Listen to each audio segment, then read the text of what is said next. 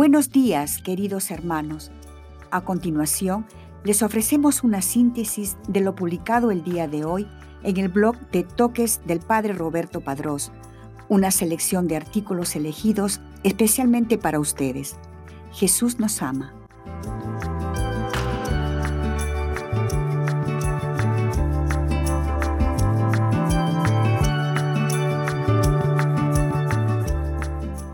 Hoy día la iglesia conmemora a San Juan Nepomuceno, santo, presbítero y mártir, 20 de marzo.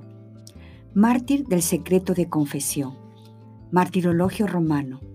En Praga, en Bohemia, San Juan Nepomuceno, presbítero y mártir, que por defender la iglesia sufrió muchas injurias por parte del rey Wenceslao IV y expuesto a tormentos y torturas aún respirando, fue arrojado al río Moldava.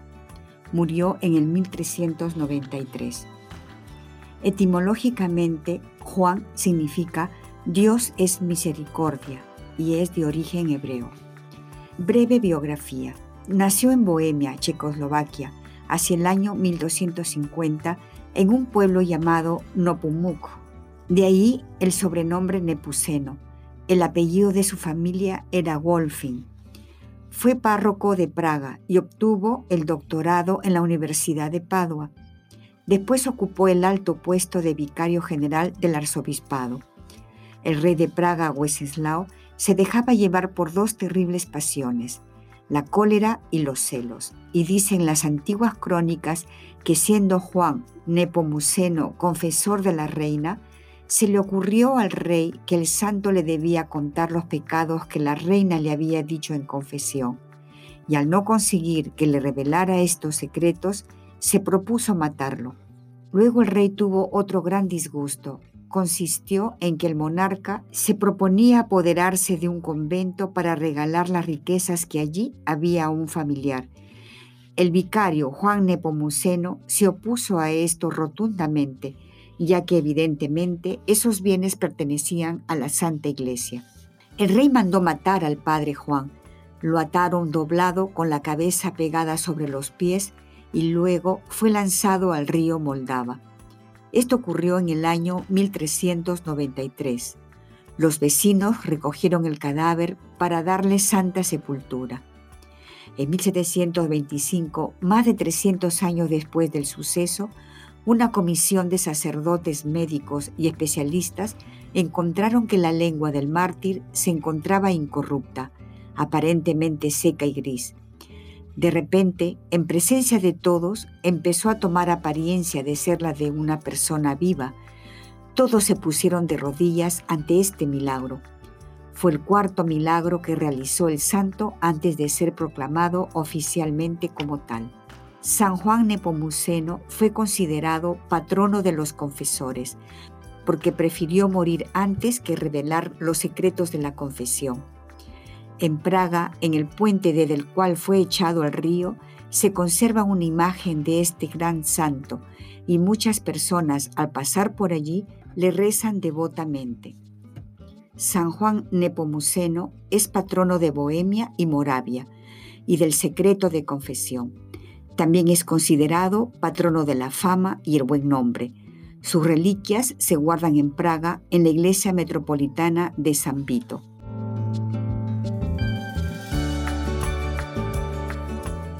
A continuación les ofrecemos una breve meditación acerca del Evangelio del día. Mi vida, el cielo y la tierra. Santo Evangelio según San Marcos, capítulo 12, versículo del 28 al 34, viernes tercero de Cuaresma. En el nombre del Padre, y del Hijo, y del Espíritu Santo. Amén. Cristo, Rey nuestro, venga tu reino. Oración preparatoria. Señor, que no sea sordo a tus invitaciones, que me acerque a ti para amarte sin condiciones y que descubra el don que hay en mí para mis hermanos en el mundo. Tanto me has amado que yo quiero comunicar ese amor. Evangelio del día, del Santo Evangelio según San Marcos, capítulo 12, versículo del 28 al 34.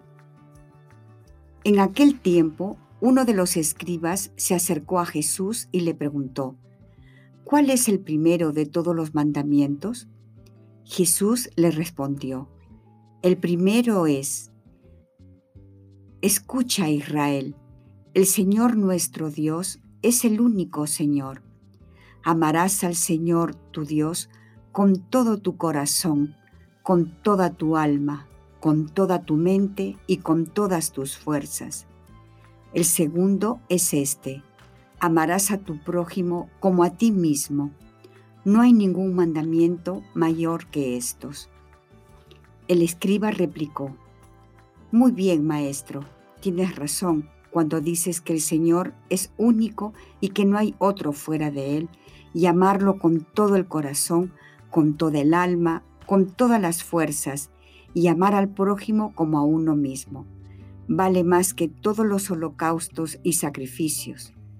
Jesús, viendo que había hablado sensatamente, le dijo, No estás lejos del reino de Dios. Y ya nadie se atrevió a hacerle más preguntas. Palabra del Señor. Gloria a ti, Señor Jesús. Medita lo que Dios te dice en el Evangelio. Es una gracia encontrar gente que tenga una sensibilidad espiritual grande, que en su propia vida puedan descubrir las verdades de Dios de manera palpable.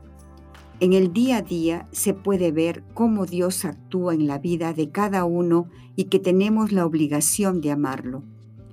Una vida con o sin Dios es muy diferente. El amor a Dios está entrelazado con el amor a los demás, porque el que ama verdaderamente a una persona también ama a las personas y cosas relacionadas con el amado. Esta es nuestra tarea como cristianos, que como dice Jesús, nos ayuda en nuestro camino al cielo.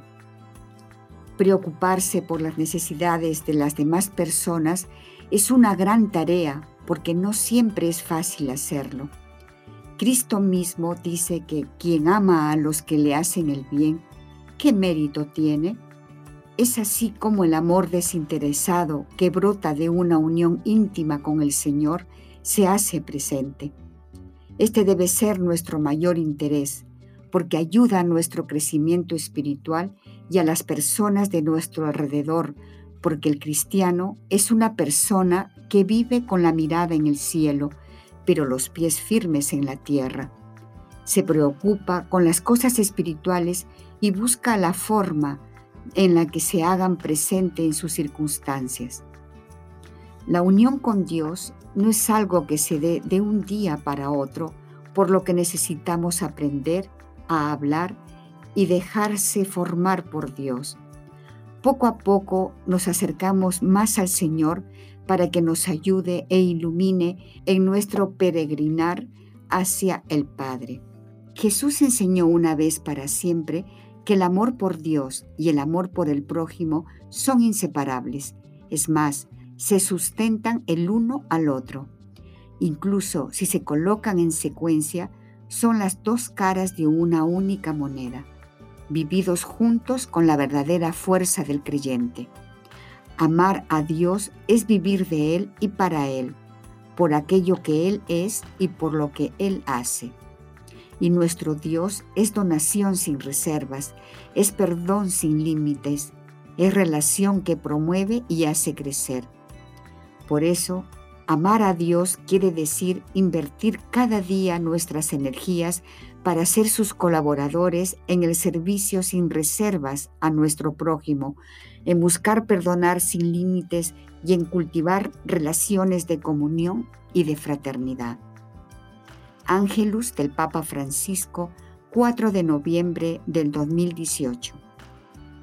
Diálogo con Cristo. Esta es la parte más importante de tu oración. Disponte a platicar con mucho amor con aquel que te ama. Propósito.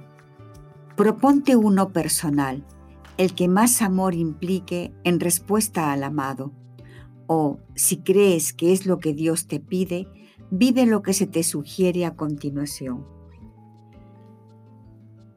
Reflexionar y escribir quién es Dios para mí. Despedida. Te damos gracias, Señor, por todos tus beneficios, a ti que vives y reinas por los siglos de los siglos. Amén. Cristo, Rey nuestro, venga tu reino. Virgen prudentísima, María, Madre de la Iglesia, ruega por nosotros. En el nombre del Padre, y del Hijo, y del Espíritu Santo. Amén.